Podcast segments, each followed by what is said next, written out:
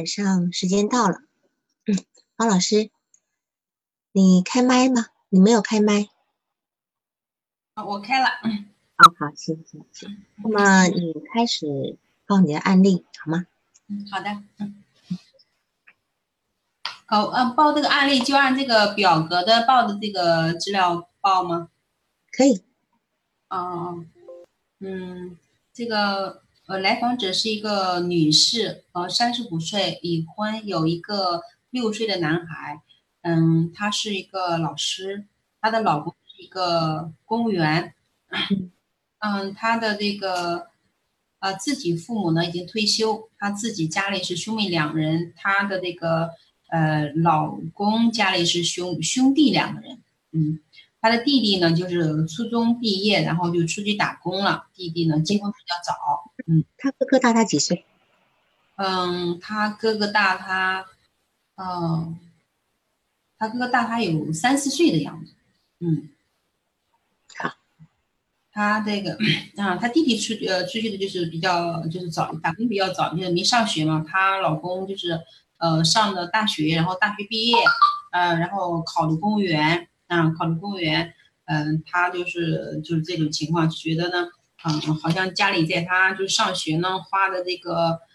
钱比较多啊，就好像亏欠他弟弟的。然后他家里人也要求他呢，啊，就对他弟好一点。他结婚之后呢，就要求他对要求他的老婆吧，就是我们的来访者也对他弟好一点。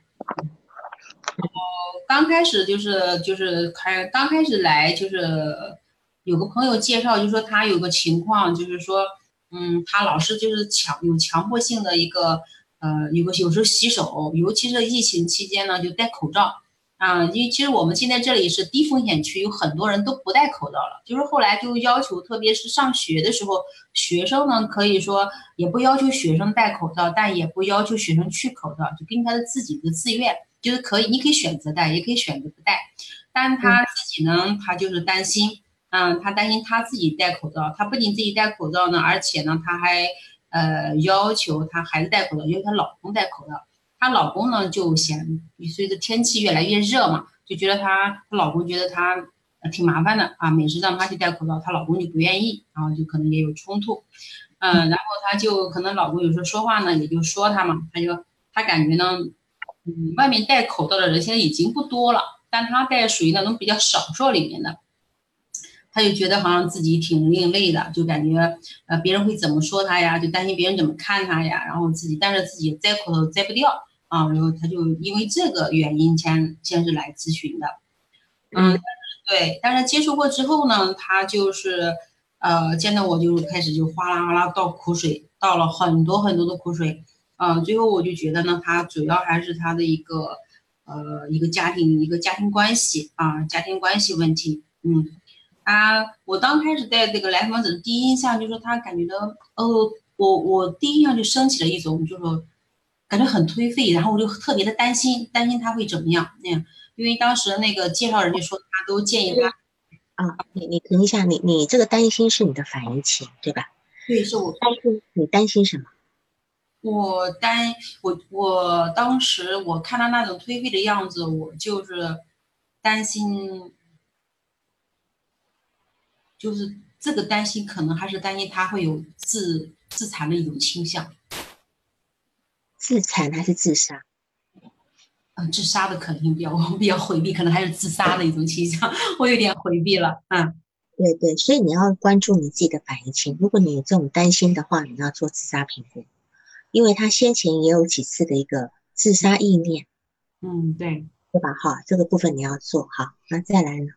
嗯，他这个自杀评估呢，嗯，我我是因为这个是是后来是视频咨询，我建议他去到那个医院去，他不愿意出门，他现在就是很担心，出门都不愿意出，啊，嗯，然后呢就是，嗯，一个人在家里他不愿意出，我我呢就好像网络上也没办法给他，也没给他做这个，就是这个就是说做一个做一个什么呃诊断呀，那个没给他去做做测测量。我没有给他做测量，是这样的，就是我们做咨询呢是没有权利说诊断的，对，嗯，然后呢，自杀评估这件事情是我们一定要做的，我记得我在前两次的这个督导里有讲到，你可以去翻一下喜马拉雅的录音，我忘了是哪一次，那是有仔细讲的自杀评估，呃，咨询师怎么做的。嗯，好，这个地方，而且你在做自杀评估这个事情的时候，主要是还是替他澄清很多东西。嗯，在替他曾经有，他会知道所谓死亡的意义，跟跟所谓他要去死的这个，跟他真正能够达到死亡那个东西还是有距离的。他心里想死的是那个想想去掉当下很难受的感觉，但不代表是要让整个生命都没有。这个部分是要经过讨论。好吧，好，你你可以去翻一下前几次的那个督导的那个录音看一下。好，那你继续。好，呃，我就当时就是有有这个，也可能有这个反应啊。嗯嗯。他呢，我就没当时没有去立刻去给他做评估，不过后期是做了做了一些简单的一个评估。嗯嗯嗯。嗯，前期就是说他就是见到我就之后，因为我主要听得多嘛，然后就是风起的多一些，他就滔滔不绝。基本上就我基本上是很少去能插上话，嗯，就滔滔不绝的说了很多很多关于她和她老公的一个关系，她老公相处，就说她为什么就感到那种绝望的那种感觉，就是因为她和老公她之间的一个冲突嘛。她冲突的一个原因还就是刚开始是因为她呃和她弟媳就孩子上学的这件事情，啊，她自己也说这个是引发的一个事件是。嗯，过年前啊，过年前，过年前他，嗯，孩子原来他弟和他弟媳的孩子是在那个，呃，在在就他打工地，打工地在好像在上海吧，在上海那里去，呃，去上的学，因为呃，上海就是说，如果在上海报考高考的情况下，需要一些条件，他可能不具备那个条件，就不能在当地参加高考，然后他就能只能回老家来。回老家呢，嗯，这个他自己的情况呢，他自己有一个孩子，他也上班，老公也是整天忙着在上班，不会在呃在家里一点都不会问事儿，呃，然后呃她就觉得她没有能力再去照顾她的孩子，嗯，她就啊就是说上这个私立的，就是说一个寄宿制的这样的学校，啊，当时他也给他张罗，就是张罗张罗之后呢，但是在他张罗期间，呃，然后他发现他弟媳的这个朋友。圈呢就出现了，就是呃，就出现哦，他回来了啊，就是那个线这个，然后他打电话给他，他说我已经安排好了啊，我就孩子上学我都安排好了，呃，不需要就要一张，不需要你问，我也自己搞好了啊，就这样这样。他第四项他要他来家，那个他请他去吃饭嘛，啊，他他也不来他，不需要他不来，就好像明显的感觉到这样的，好像这反常嘛，啊，就感觉他应该是生气了，然后生气了，还跟他老公说。她老公说的时候，她老公就是没有站在她一面，就是说，那他他弟媳为什么会生他的气呢？就还是你当初拒绝他了嘛？啊，他就说他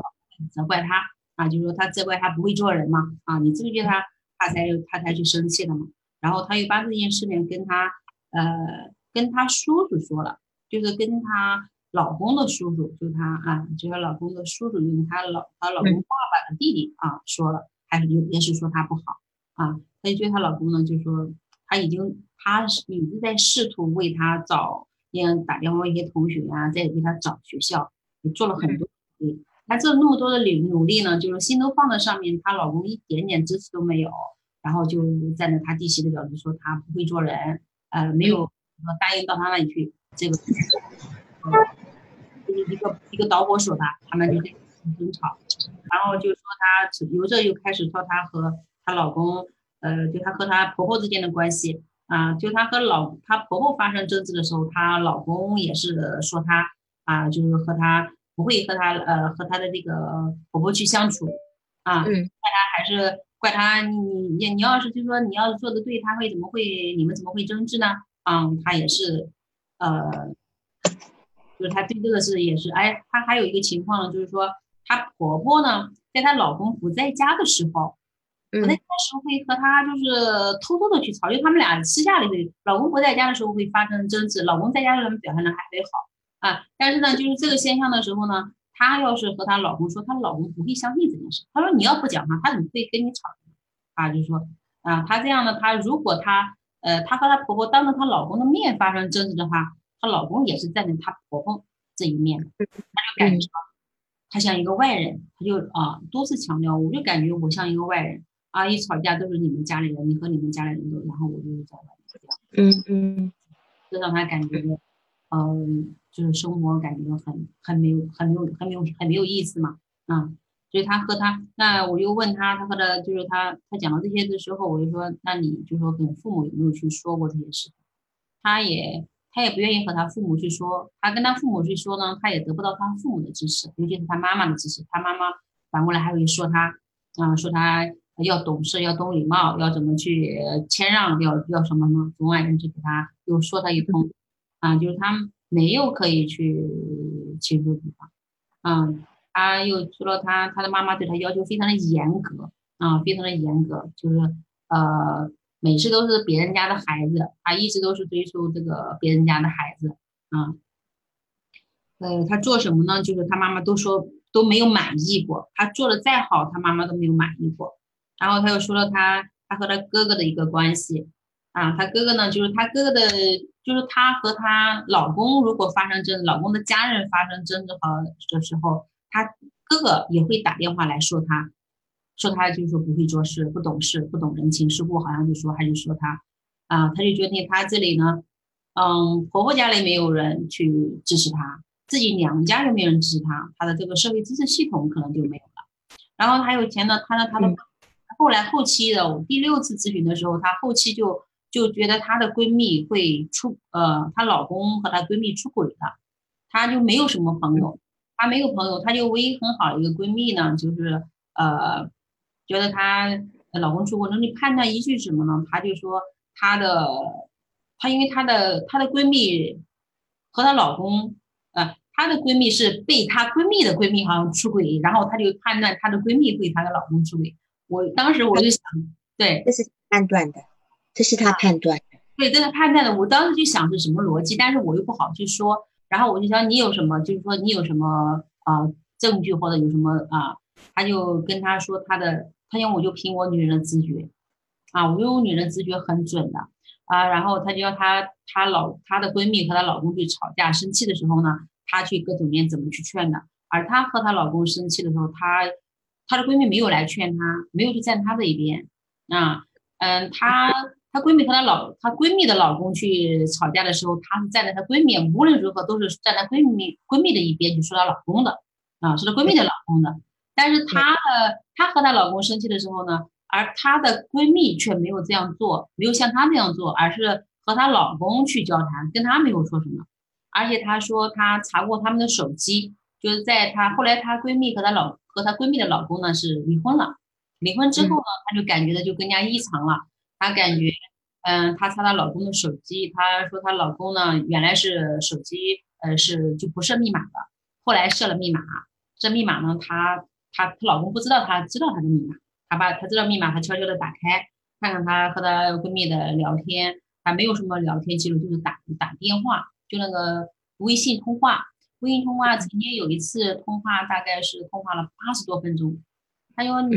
如果没有，就由这一点就特别的就怀疑嘛。然后如果他说我没有什么证据，但是就是说，呃，如果要不是什么特别的有什么情况的话，他怎么会打那么长的时间？而且她闺蜜说这件事情啊，所以她后期就一直就是就是怀疑，就是她老公出轨和她闺蜜出轨啊。嗯嗯。她老公每次就和她闹离婚嘛，那又和她离婚，她老公就说她受不了了，啊，她老公后来就直接就说她，你就是个疯子啊，你就是个疯子，呃，实在受不了了，要和她离婚，嗯，她就觉得她老公呢，就是说想和她离婚，和她闺蜜去结婚，因为她闺蜜已经离婚了，啊，然后她就当时就说，嗯，我不离婚，啊，我离婚不是便宜他了吗？然后就觉得自己离婚不甘心嘛，啊，你，然后。她要离婚了，她就说她老公会跟她结婚嘛？嗯嗯嗯嗯。她她说我没有没有证据，但是我就她的我就凭我的女人的一个直觉啊，就是说呃说了好多，就是说她和她她她闺蜜就是中间这样的具体的一个就是通，尤其是这个通话的个时长啊，她后期后期她也去尝试的和打电话给她闺蜜的老公，她说到底说了八十多分钟会说什么内容啊？她还去这样去又去尝试又去验证，嗯。他为这个事，也就是很钻进去，很钻进去，嗯。然后她和她老公去吵架的时候呢，她就是说，她老公觉得她是作死嘛，啊，她老公现在就是对她的一些行为，可能有时候呃没办法去理解，就觉得是作死啊，就说你这样你这样的人，呃，你你你有什么？你朋友都没有？她说她没有朋友，她闺蜜都不跟她好了啊，她闺蜜都不愿意跟她好了啊，你你就说你这样人就感觉就跟她讲的感觉人价值感特别特别的低那种啊，所以她后期啊嗯。这就是他大概他和他周围这个人的一个关系啊，一个这个关系，这个关系呢，嗯，他就说他对他对他老公家的人怎么怎么好，怎么去迁就啊，就举了他和他呃弟媳弟媳之间的相处，他什么东西呃都让他弟媳先，然后给他弟媳家的孩子买任何东西，而他弟媳带着他的就是孩子到他家的时候，什么东西都没买，而且他弟媳的孩子吃剩的东西。那个糕点放在他的餐桌上的时候，呃，他家孩子毕竟小嘛，也不知道他平时他也不太喜欢孩子这些甜食，可能控制的比较狠。嗯，他的孩子就去吃了他剩的那个东西，他对此感到特别的没办法接受啊，觉得你你就是说他他弟媳的孩子大他孩子多大几岁？我知道他弟媳要读初中了，孩子读初中了。对他弟弟的孩子大都初初中了，大概应该大他五六岁的样子。嗯嗯嗯嗯，是嗯，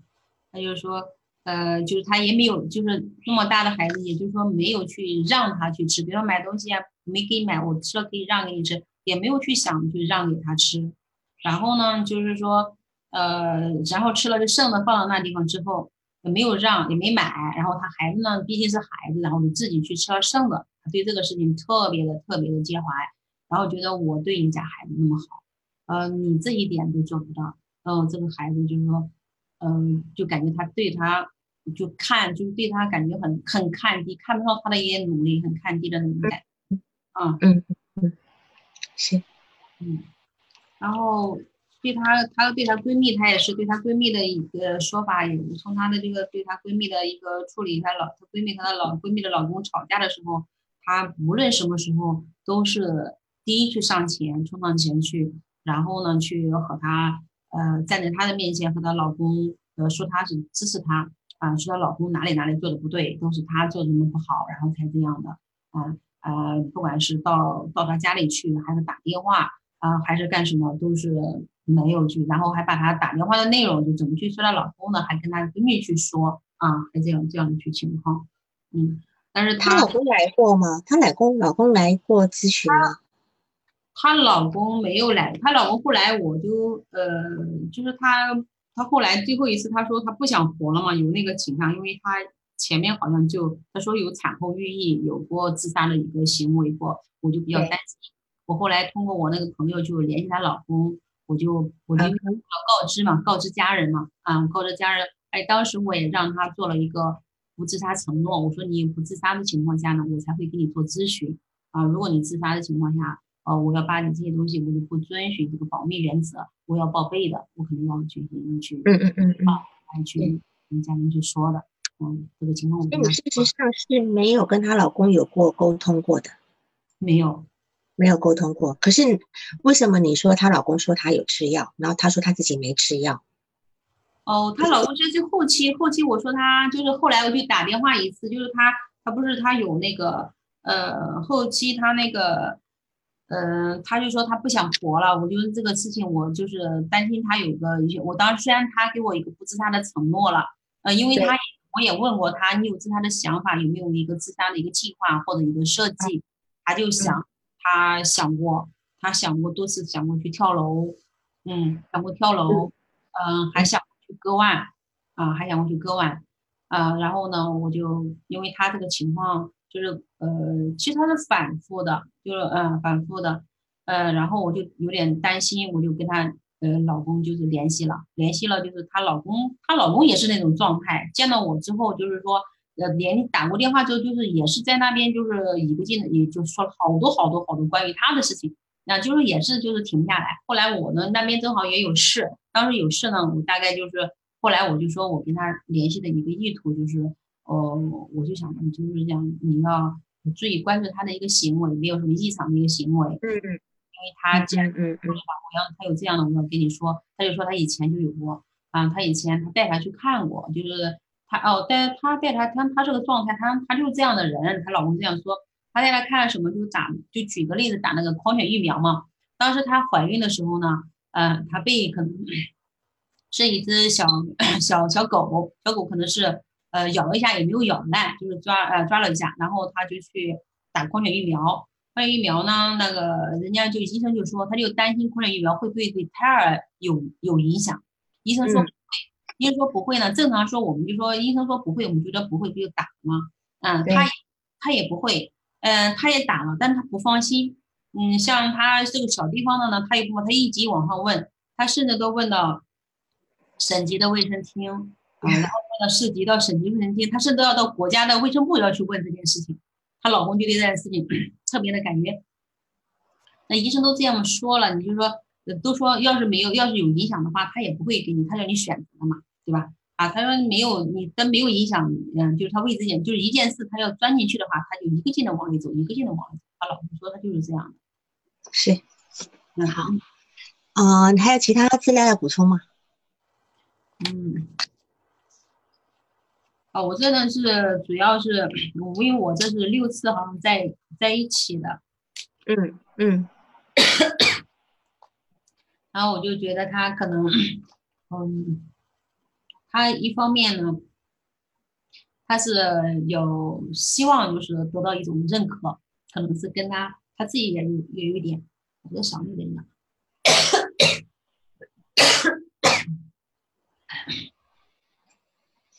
不好意思，我跟你说话嗓子有点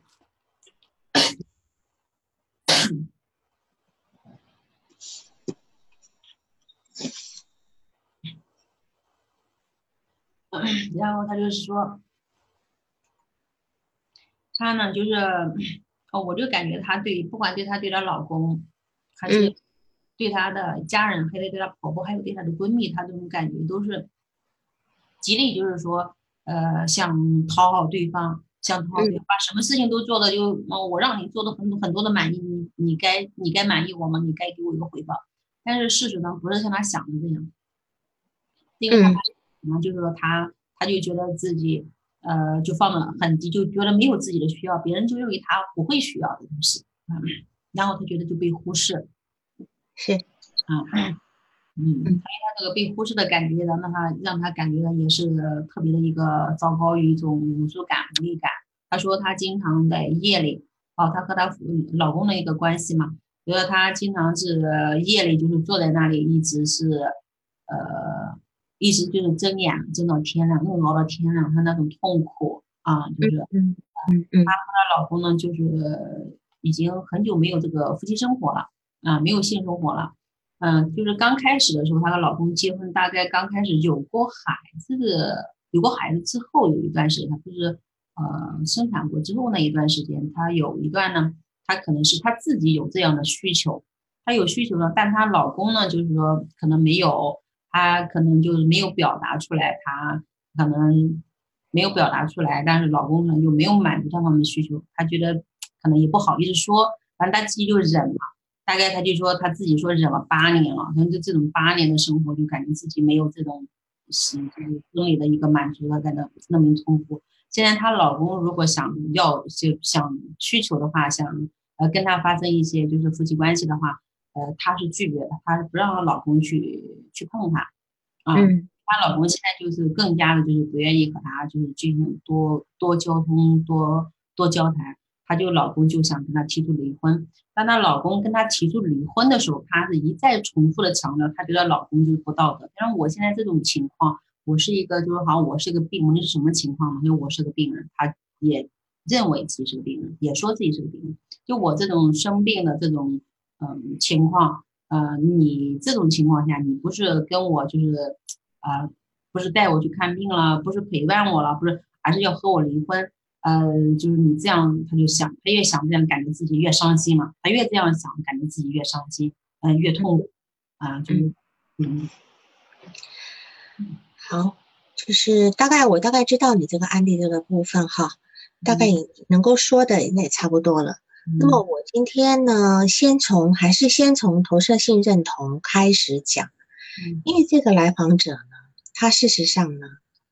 呃，我记得我今天在那个这个你的标题，我写的是一个飞鸟与鱼的爱情。嗯，好，飞鸟与飞鸟与鱼是泰戈尔的诗，是泰戈尔的诗，一个很有名的诗。当来国内好像在山西，山西有个诗人也是做这个类似的诗，所以有时候就会有点混淆，到底是泰戈尔的还是那个山西那个谁的哈？它里面有一个有几有几段的，我就大概读一下，就是他讲说，世界上最远的距离不是树枝无法相依，而是相互瞭望的星星却没有交汇的轨迹。世界最遥远的距离是鱼与飞鸟的距离，一个翱翔天际，一个却深潜海底。那么我用它来形容所谓的投射性认同。我之前一直提过人际关系里面的四种投射性认同，你还记得吗？好，那么如果今天对于这个来访者，我们会把它认定是哪一种投射性认同呢？投射性认同有四种。就是说，我们通常有那么跟人际之间有不太愉快的关系呢，都是因为我们的投射不成功。那么我们发出去投射的人呢，呃，都会自恋的去等待对方的接收跟认同。那么如果对方不接受、不认同，那么就破坏关系了。所以投射性认同它是一个非常孤独的游戏，哈。那么在这个游戏当中的人呢，这样的人他会比一般人。更加渴望去建立亲密关系，他就像你这个来访者，他很想建立亲密关系，他用各种的投射去在这个亲密关系里面，但是他却看不到自己真实的存在，他看不到，他只关心对方是否如自己所愿那样子。你看他所有的关系，没有一段好的，妈妈、爸爸，还有老公。呃，甚至就是包括她的弟媳，包括她的闺蜜，包括她的侄女，包括他的哥哥。那他说有一个姑姑丈对他不错，对吧？姑父对他不错。他说姑父对我好，是因为他是我，是因为看着我姑姑的面子。哦，是这个这个姑姑是他以他侄女的口气说的。他侄女，他侄女，因为他姑，他侄女不喊他姑姑嘛，然后喊他的老公喊姑父嘛。啊，这个是他侄女的一个角色，嗯啊，嗯嗯嗯，就是说，反正就没有一段关系它是好的，所以投射性认同里面这里有一个潜台词，就是说你必须如此做，好，否则否则怎么样怎么样，那就有点威胁性的一个意味哈。那么他们会觉得说，我用我我用我认为好的方式对待你，那么你必须要用我认为特定的方式来对待我。那么，现我们讲的投射性认同有权利的投射性认同、依赖的投射性认同、迎合的投射性认同，还有情欲的投射性认同。那你认为它是哪种？我认为它有点迎合性的，当然也有点权利性的。对，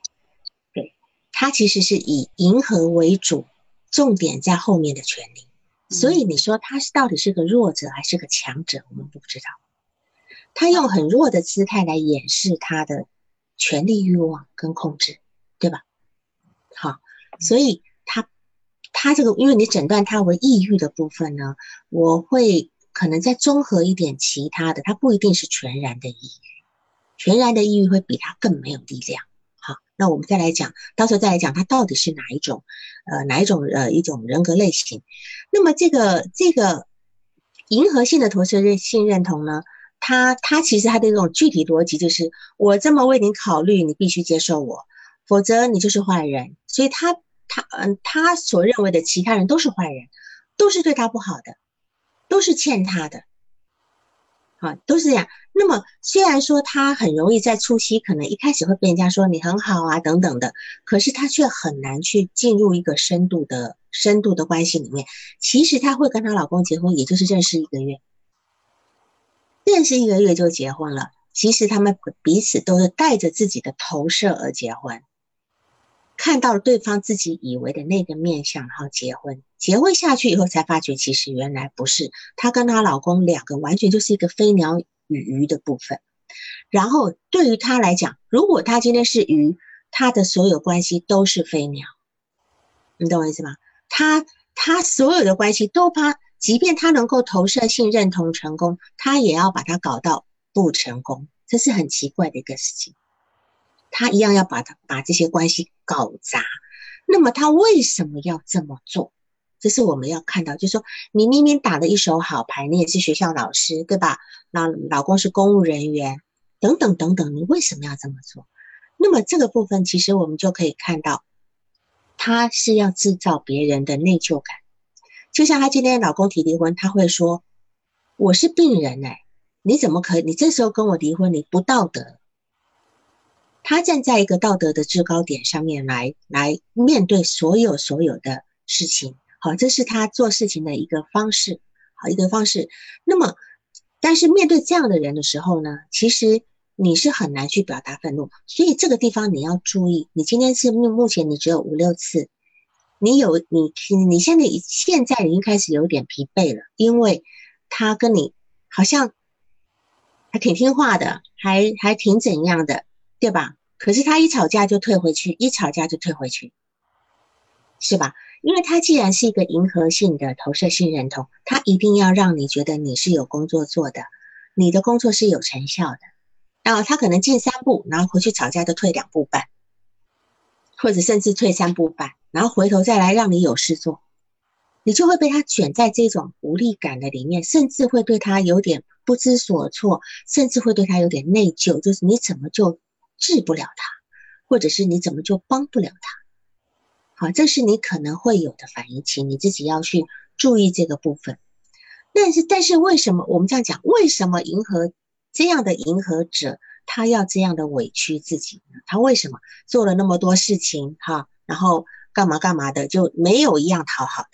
包括他帮家里人，包括对他哥哥，好像在姐姐照顾弟弟一样对待他的侄女这么的好，他侄女反过来还说哥哥打你打轻了，你你老公打你打轻了，对吧？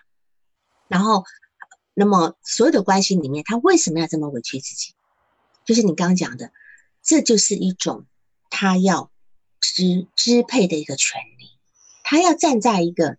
一个受害者的一个能够去支配的一个权，去就像就像支配者，他是钟情，就是我们刚刚讲的权力性的投射性认同，他是认他是钟情于权力；依赖性的投射性认同，是因为喜欢依赖的原因，是因为他要跟别人别人亲近，于是学会了跟别人亲近的方式是用用依赖的方式。那么权力的投射性内容是学会了。支配的方式，但是银河的投射性内容呢，他学会了奉献的方式，但是他这个奉献的方式呢，只会让他在付出的过程中，让对方更更远离他，所有人都不能够接受，因为他带的他他所有的付出东西都带着一种所求，带着一种所求，所以别人不接不接这个部分，反而会更远离他，然后他会更恐慌的要去更执着的越付出。那他就越委屈，就造成他越付出，别人越跑的这一个这种恶性循环，好吧哈？这是我先从这个地方把他的这个投射性认同的部分讲。就像我们今天讲飞鸟与鱼的这个部分，就是他们有自己的一个思维的一个投射方式，就是我认同的东西你也应该认同。那么如果达成了认同，他们就很快乐。但是，但是如果投射不成功，那就是一种互相残杀的相处方式了。她跟我老公就是在一个互相残杀的相处方式。好，所以其实投射性认同是一个很孤独的、很孤独、很孤独的游戏，这样子啊。那我们再来看一下前面，我是诊断他为，呃，叫做自我挫败人。就是有点，我们讲受虐也好，就是在精神分析诊断那本里面，它比较偏向自我挫败人格，就是受虐人格。但是更合理的讲来，像南希也说了，他说实际上应该有一种叫做抑郁，然后自抑郁受虐型人格。虽然在精神分析诊断里面没有这个人格，在 DSM 里面没有这个人格，可是南希也说了，其实很多。受虐型人格跟抑郁人格，它是有很多交叠的地方，甚至受虐型人格跟偏执人格也有点交叠的地方，所以你会发觉他很偏执。他今天认定的一件事情，他就是认定到底，他到处找证据，对吧？好，是啊。然后，但是抑郁的人格他不会这么偏执，他会在那边是吗？对吗？他他就很容易被摇动。但是受虐人格他他有偏执的这一面，所以他今天是一个抑郁受抑郁受虐的一个部分。那我们来看他的这个部分，他为什么会这么偏执？因为他还有一个，他有个疑病现象，他有个疑病现象，强迫洗手，强迫戴口罩，是不是你刚刚讲的狂犬病疫苗，他都要查到国家卫生部去了？因为疑病这个部分呢，其实是来自于刚预期的部分。好，一种相信不相信，相信不相信，怀疑什么的，而且这东西其实是已经是比较偏怎么讲？呃，很偏执的部分来讲，再加上他的他又得过产后抑郁，他又得得过产后抑郁，所以这这个部分呢，其实都是我在想，他他有提过他的产后抑郁的原因吗？有吗？她产后抑郁的原因，她也讲了，好像也就是这种状况。你看她就是她生孩子，嗯，生过孩子有没有得到，就是说好像没人照顾她，呃，就没人去关注她，就没人去心疼她，也就是这样的事。对，产后抑郁的几大原因呢？第一个生理原因是因为产后呢两周两周之内，很快的，她那个就是那个雌二醇跟孕酮。它会迅速的下降，迅速的撤离，就会在这个产生发生一个焦虑跟易怒的一个情绪这个部分，然后这个激素的改变呢，会影响到他的神经系统的神经系统的部分，然后呢，再者就是还有第二个心理原因，就是说他对于新生儿的照料，他的恐慌，他担心新生儿发育不好，他觉得自己。没有办法有能力照顾好新生儿，这个东西有可能对于他自己的是不是联系到他自己的出生的那个部分，这个这个我们关系还不知道。就说他自己在出生那个时候是否有得到，就是当一个婴儿期的在一个内在的幻想世界，那个时候他得到好的照料吗？好，然后呢，再者就是还有个原因，就是第二个心理原因就是。他是他觉得别人对他的关注不足，大家都把所有的心力都放在胎儿身上，呃，都放在婴儿身上。他觉得大家对他的关心度不够，这是在心理原因的两大两大部分的一个产生抑郁症的一个触发因素。所以今天你就说他的部分是因为他就觉得自己没有受到很好的照料，对吧？就对他自己关心不够。对，嗯，对，就是说他。这个来访者呢，他对于自身疾病的焦虑的这个部分呢，我相信对于产后，他也对他自己这个产后的身体的状态也有很大的焦虑，一定也有这个部分。所以呢，他这种对加上这次疫情的这个状态呢，就可以看出来，这个这个疫情估计也激化了她跟她老公的矛盾，好，也成为她为什么会此时来咨询的一个原因。就是疫情这几个月，她她一外界对她的这个这个疫情的一个恐惧感，加上她跟她老公整天在家里的这个部分，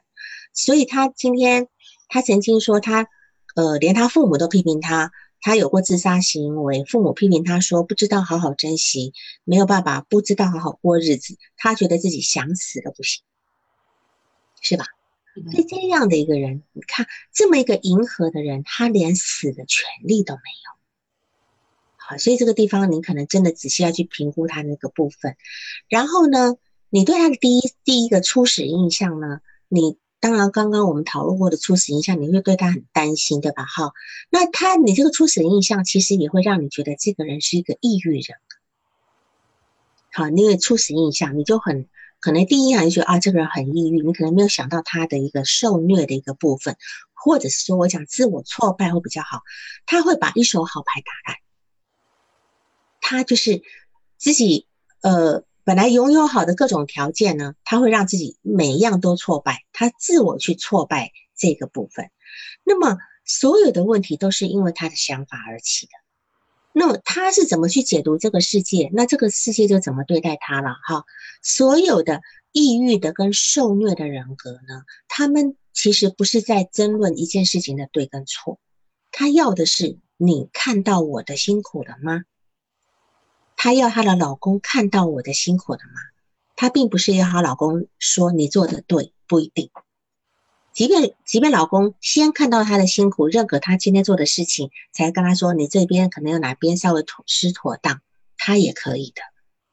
但是她老公就是那种就是一个飞鸟跟鱼就完全不接茬的这个部分，你知道啊？所以她活得非常痛。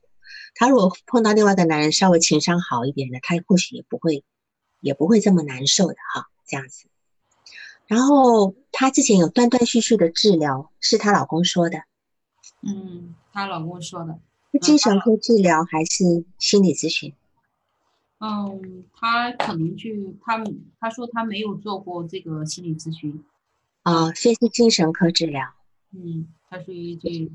嗯，精神科，哎，嗯，他治疗的，他带他去治疗就是为他，他说她前妻嘛，她她老公说她这个她自己没有说，她就说她你中间好像有一段时间就不能去上班，就那种感觉。啊，是我可能认为她这个不上班是不是一个社会功能的问题，然后带她去去治疗，去嗯去看，可能去可能去看过，嗯，对，所以有在之前服过药是吧？嗯，她服过药，她是咨询，嗯，她没有去说她服过什么药，嗯，她没有说。不过这个药名也最好问一下，我们我们做心理咨询师的人要对药有了解。嗯，多多少少要了解，呃，有一些专门做呃，就是那个药，就是那些书籍，你也可以看一下那个药是针对什么。我们虽然不不能开药，不能够不具开药权，但你多少能够理解这些药的作用啊什么的哈。然后呢，你提到他是一个讨好依赖型人格，但是事实上他并不依赖，他没有依赖，对吧？他是在。他蛮强势的，他做了很多事情，他其实并不依赖。那么我们来做一下一些他的自鉴别诊断，因为他其实他的问题还不是很复杂。当然，他有小时候的这些问题，因为他的母亲呢，他的母亲，他的哥哥大他呃三四岁，对吧？他他母亲会说：“哎呀，你你的缺点都来自你爸爸，然后你哥哥的缺点都来自于我。”好像好像他哥哥的缺点还蛮高尚的感觉，就是遗传自妈妈。那他的缺点很卑劣，是遗传自爸爸。那么这么一个说法，感觉上是不是他妈妈其实也有点瞧不上父亲呢？对，这个是是有这种感觉的。嗯，好，所以就对，所以他在这个地方，你看他就被妈妈给分裂开来了。从小被妈妈分裂开，你们这这这边这个国是不好的，我们这一国，我跟你哥哥这一国是好的。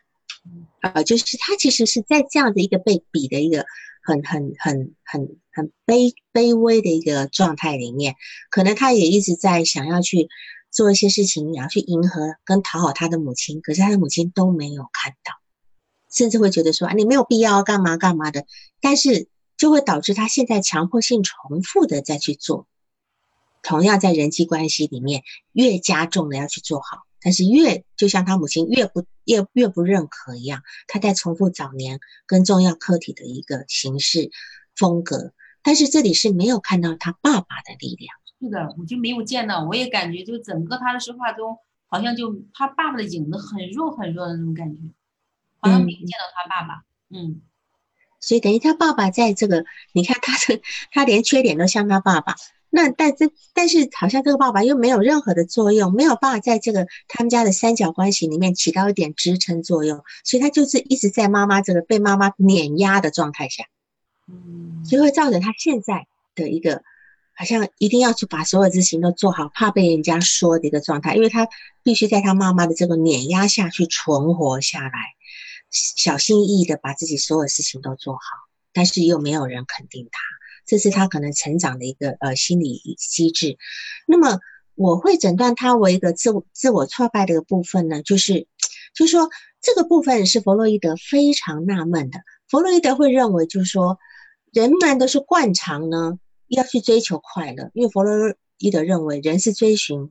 本我的一个快乐原则，对吧？但是他发现为什么有的人会跟自己为敌？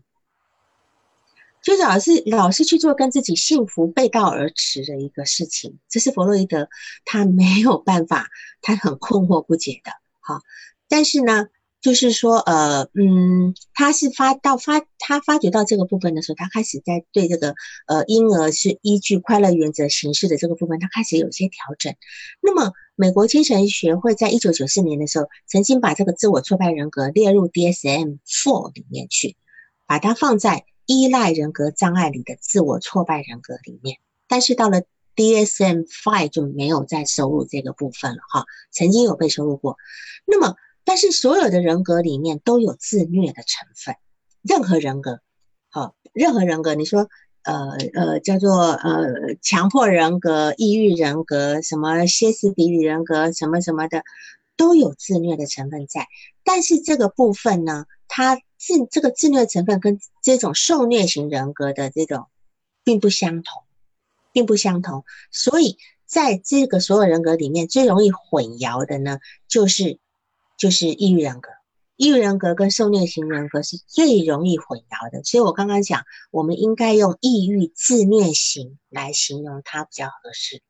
它是介乎在抑郁跟自虐里面。那他我们每个人都每个人在这个受虐的部分都有抑郁的部分。只是今天这个来访者他是偏向抑郁部分，还是偏向受虐部分？你这个来访者是偏向受虐部分，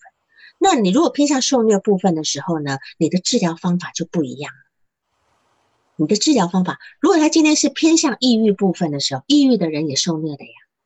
然后把自己搞得惨兮兮的，对吧？哈，好，他也有受虐的部分，可他是比较偏向抑郁。如果偏向抑郁这个部分的时候呢，你就要你就要对这个来访者就不加评，你不能评判他。你不能够排斥他，你不能够让他觉得你要你要抛弃他们，他们他们，而且在他们最痛苦的时候，你要提供支持跟帮助。好，但是如果今天这个来访者是偏向这个受虐型人格的时候，就是你这个来访者，你在治疗他的时候呢，你要做一个有自我决断的咨询师，你要做一个非常有力量的咨询师。然后你虽然提供温暖跟包容，但是呢，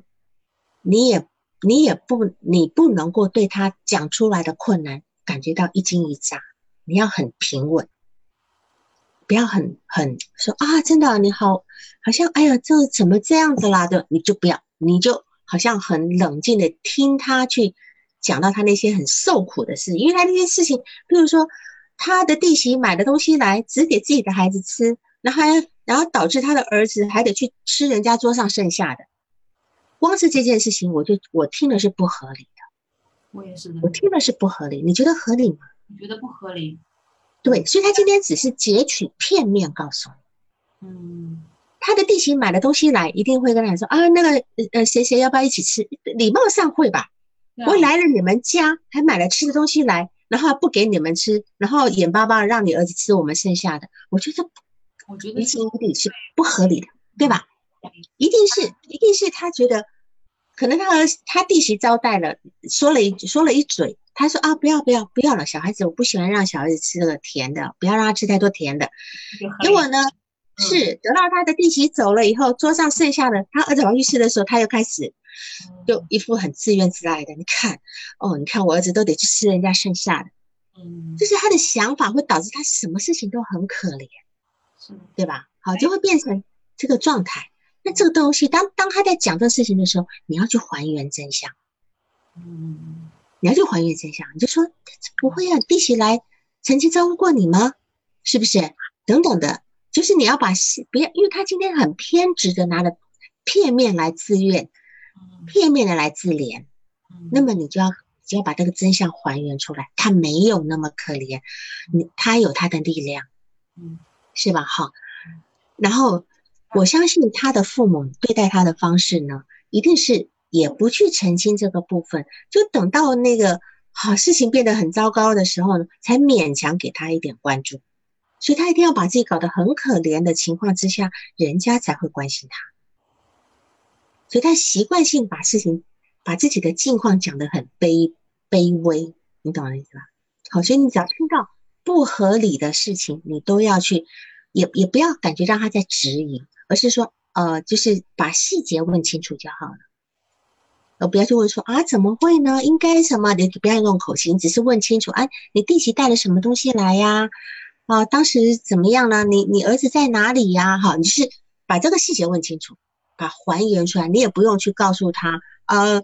什么什么，他自己把事情还原清楚了，他就明白了，因为毕竟他也是一个学校老师了。对吧？好好，这个部分是你必须治疗的一种方法。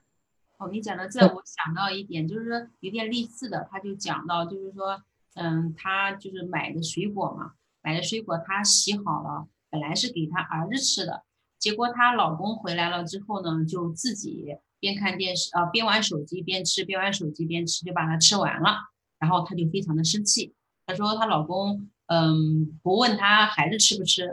啊，然后那也不问她吃不吃。然后我就问他，你这个水果是不是买了只能给你孩子吃呢？他也不是。啊，他让老公，我要老公可以，他老公也可以，她的意思就是老公没去问他，没有去给他孩子吃，也没有去问他，然后还就边去就是边去玩手机边去就是去吃，他感觉那个好，感觉好不卫生的那种感觉，嗯，对，是，所以他这里还有一个问题点，就是说有些女人作是怎么个作法呢？就是你心里想法你就说出来，你不说，然后人家又不知道。那水果洗的不就是要吃吗？那吃完以后你又不高兴，嗯，对吧？你你可以直接讲说你你洗个手再来吃，然后或者是说你留点给儿子吃啊，留留一点给我们吃，你说不就好了吗？他不说，不说以后又又到后来又可怜巴巴，你看我怎样一个人他一个人都吃掉掉而什么的，就这样子的一个状态，嗯，所以这个地方你可以说，那你当时为什么不跟老公说一下呢？我问了，我说你问，那我不想说，我不想。他说他不愿意说，我不愿意说，我不想说，我很生气。是，那所以就可以推断他。那你就说，那是不是生活里面有很多你跟老公的摩擦，其实也是这个部分？你觉得你老公并没有，并没有看仔细你的需要，嗯，有，对吧？然后呢，然后你还可以问他，啊，作为一个男人，真的要把你看得那么透，其实也蛮困难。嗯，有些事情你不说，其实是。人家是不太可能知道的，猜不透，猜不透啊！你猜不透你的啊，就这样讲，也不不要带着评价的部分这样子。所以他这边提到，他小时候就是说，他他他的面前始终有一个别人家的孩子，是的，他妈妈总是拿过拿别人来比较他，是吧？嗯，是的，嗯，所以他是是一一生中。总在他妈妈面前去想要去赢过那个别人家的孩子，想要去做的比那个人更好。嗯，就是我们人是，我们是这样，就是说，通常有些孩子啊，就是他现在其实还在某一种情况之下跟他妈在，就是这个情节没有离开。所有的客体，所有他眼前的这些，都是他妈妈的翻版，都是他妈妈的翻版。他想要做很多事情去讨好对方，但是对方都如同他妈妈一样不不接。不接哦，我我常常会讲一个嗯故事，就是说有两类孩子，有两类碰碰有两个孩子碰到同一种妈妈，那种妈妈都是不靠谱的妈妈。我用不靠谱来来代表很多很多这种，就像他妈妈那种这样不靠谱的。比如说我今天今天妈妈帮我收拾书包，然后一个妈一个孩就是收拾的很不好，导致我隔天去学校被老师骂，然后呢？回来以后呢，就会责怪妈妈说：“妈妈，你忘了帮我放什么东西了，害我在学校被老师处罚。”结果第二天，哎，这个妈妈又不靠谱了，又东西又没收拾好。然后呢，结果呢，回第二天又学校去被老师骂。两个孩子回来，有一个孩子呢继续骂他妈妈，说：“你又埋埋怨说你又不用给我准备好了。”另外一个孩子呢，他想明白了，我妈不靠谱，我还是自己来了。所以他以后他就知道自己来，所以他就把这个事情放下。但是有一类的孩子，他就跟他妈妈一直一直纠缠到成人，一直纠缠说你就是没有对我怎样，你就是怎样怎样怎样怎样的，好，那就会变得他一辈子没有跟他妈妈这个纠缠的关系脱开来。那另外那个孩子就早早看明白了，我妈不靠谱，我靠自己。但是他也没有去怨对，就觉得哦，妈妈这个事情做的不够好，就是直接就拉开这个部分。那这个孩子他本身他就是没有来没没开，没有离开，不仅没有离开，还把他所有的这种这个模式放到所有人身上去，强迫性重复的部分，好，是这个部分，就你你去理解，当然你不用一定要马上告诉他这个问题。然后她跟她老公，她说她最快的时候是大学，就是大专同时读本科的时候。她读大专，同时自学本科，对吧？本科，好的大专文凭，她的本科文凭同时拿到手，啊这个时候那时候她感觉是最快活、最充实，嗯，很自信的那种感觉。对，那他哥哥呢？他哥哥什么学历？他哥哥好像哦，这个我没去问，好像他哥哥也没有什么学历，他哥哥也是一个中学毕业，应该是没有上过大学。嗯，是，所以事实上来讲，你看他今天不仅这样，还到了学校当老师，当老师你还得考过教师资格证，然后等等等等的。事实上他很已经很努力的，不错的，做的不错了哈。他但是依然没有，而且他很厉害的，他现在可以可以。老公都已经要跟她离婚了，她还是不愿意去满足老公的性生活。嗯，她可以宁可冒着离婚的危险，然后有点挑衅她老公，我就是我就我就不配合你，我就不给你，因为你之前曾经不给过我，不满足我，我现在不满足，所以你说她到底是强还是弱？这个女人很强大的，我觉得。嗯，好，虽然这么受虐，可是她是很强大的一个一个一个部分，所以你要知道。这么一个强者，他的抱怨是很难被看到的。如果他今天在别人心里是其实是难搞的一个人的话，你今天在抱怨，别人不会放在心上。好，这是你要让他理解到这个部分，这样子。嗯。然后还有呢，他现在总觉得很委屈，很委屈的这个部分，我觉得他这个委屈呢，是属于委屈，实际上不是属于成年人的。委屈是属于小孩的，因为小孩没有能力为自己，他才有委屈。成年人是没有权利说委屈的。就是，比如说，他当时他他弟媳带东西来的时候，他应该有能力去化解，会会去会去化解这种尴尬的状况，他没有。但是他只是在那一刹那，他一定是掉入当年早年的心情。可能他妈妈就是只照顾他哥哥，呃，好东西给他哥哥吃，然后不给他吃。他实际上是带入了那个当年的状态，他把他儿子的这个部分，他把自己的委屈放到儿子身上，他觉得他儿子好像好委屈，他实际上儿子一点都不觉得，还还不错了。还有妈妈不给我吃的东西，我还可以剩下偷偷吃一口，搞不好他儿子很乐呢，对吧？哈，所以他今天只是他的亲情是退行到。退回到孩子阶段，当他看到他弟媳带吃东西来的这这个事件，他当时心情退回到他的孩童阶段。一个成年人的委屈，一定是孩孩童阶段的残留。任何成年人的委屈，都是孩童阶段的残留。你把自己放到一个很弱的位置上，那么这个这个这个成这个委屈是属于孩子的，不属于成年人的。就当他，当他，但是他现在充满委屈，跟每一段关系里都充满委屈，充满愤怒，这是他把成童年的东西带带过来了，这样理解哈，这个部分。然后他的行事风格绝对有问题，我在想绝对问题，所以我的意思说，你要仔细的去看，把他抱怨的每件事情还原，因为他一边抱怨一边做，然后被别人被被被。被帮助人不领受他的好意，自己又累得要死。他一直在重复这个过程，一直重复这个过程，这样。就是他肯定瞒了一些东西，瞒了一些细节，只是把自己的感受、自己的推断，然后说出来。嗯嗯嗯嗯。而且他有一次，他你讲到，就是说她她她老公发现她在做饭，嗯，就她老公还跟她道歉说好话。那就表示她平常不给她老公做饭当惩罚了，嗯，是这个意思吗？嗯，那是说她老公认为她没给她做饭呢，她老公就不高兴。然后后来她知道是她给她老公做饭了，给她老公做饭，她老公很高兴，就在误会她了嘛，就想给她道歉。然后我回去就接了个电话，接了电话呢，她就认为是她闺蜜打的电话，到房间里讲啊，她闺蜜打的电话到房间里讲，讲了很久，讲了出来之后。然后立马这个态度就就转了，一百八十度转，然后对他就比较，呃，不是说比较凶，反正就开始生气了，然后开始不理了，把以前的态度就搞过去了，所以她就还是怀疑她闺蜜的一个和她，她就说闺蜜和老公出轨的问题，她至少有精神上的出轨。嗯，是，所以事实上那个电话不知道是不是闺蜜打的，对吧？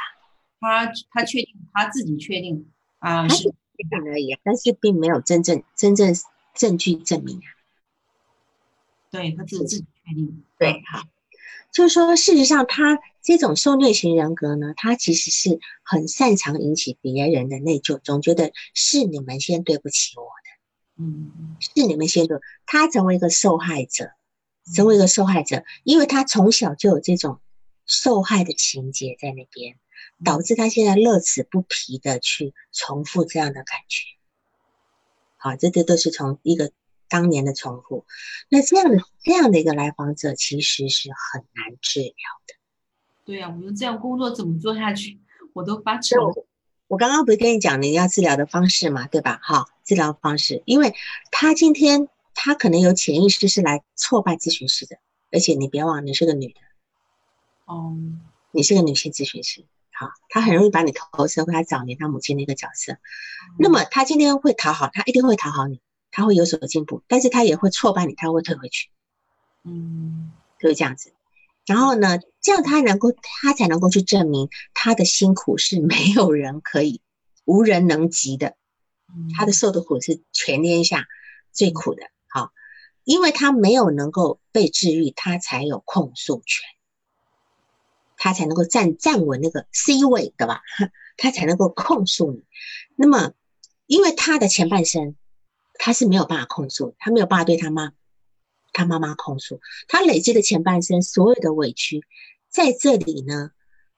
就可以开始进入这个指责别人的位置。所以你你就想看，他最想要控诉、最想要算账的那个人是谁？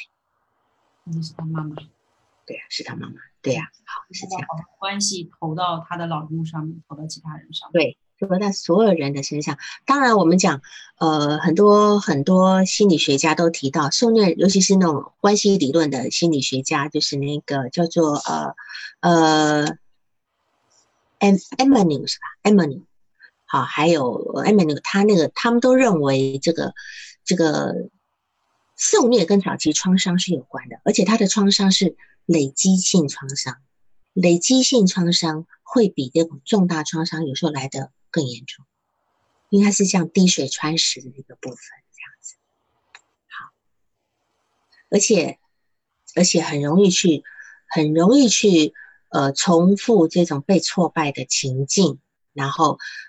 我他为什么要重复挫败的情境呢？因为他想要努力的去适应跟掌控，想要去修改改写当年的历史。他改写当年，那这就是所谓的强迫性重复了。对吧？他想这次你让我挫败以后，我想去重新去挽回当年被挫败的状态，这样子，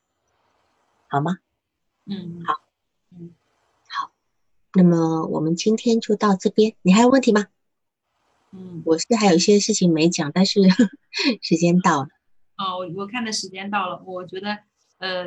心里还是疑惑比较不少。那看看几哦，后来我不是让她跟她老公联系了吗？嗯，她再去督导，她不愿意出现在地面，她只想做视频。但她老公后来打电话，嗯，她的她的就是担心她嘛，然后把她的妈妈、她自己的妈妈还有她婆婆都到她家里去了，跟他们一起。她说我家他们都在这里，她说不方便的。嗯，这一段就咨询就中下来了。嗯，就嗯对，嗯是是的，因为我本来是想再把这个这个。就是把抑郁跟抑郁跟自虐部分这个鉴别再说一下，那没关系。但是你就知道，你今天要治疗他，最需要就是你要做一个有有决断性的榜样，嗯，一定要，而且你今天要让自己成为一个，就是你也不需要无毫无节制的宽宏大量的去为别人牺牲，他没有必要，嗯，他他的他的这份内疚感的，他或这份这这种好像。必须做做到所有最好的部分，然后其实是一个很无谓的牺牲。你要让他去知道这一点，当他有一天能够去忍受这样一个内疚感，或他就不仅给别人内疚，他自己没做到，他也内疚。那这份内疚感，他如果能够承受下来的话，他就能够往前进一步，好吗？好，好，也不好意思，实在也说不完。好。有空去看看泰戈尔的《飞鸟与鱼》，我那首那首诗很棒的，嗯，还有齐豫的那首歌也是《飞鸟与鱼》，那首歌也很棒，大概讲的都是这这样的感觉。好，就这样，好，谢谢，谢谢大家，好好，拜拜，拜拜。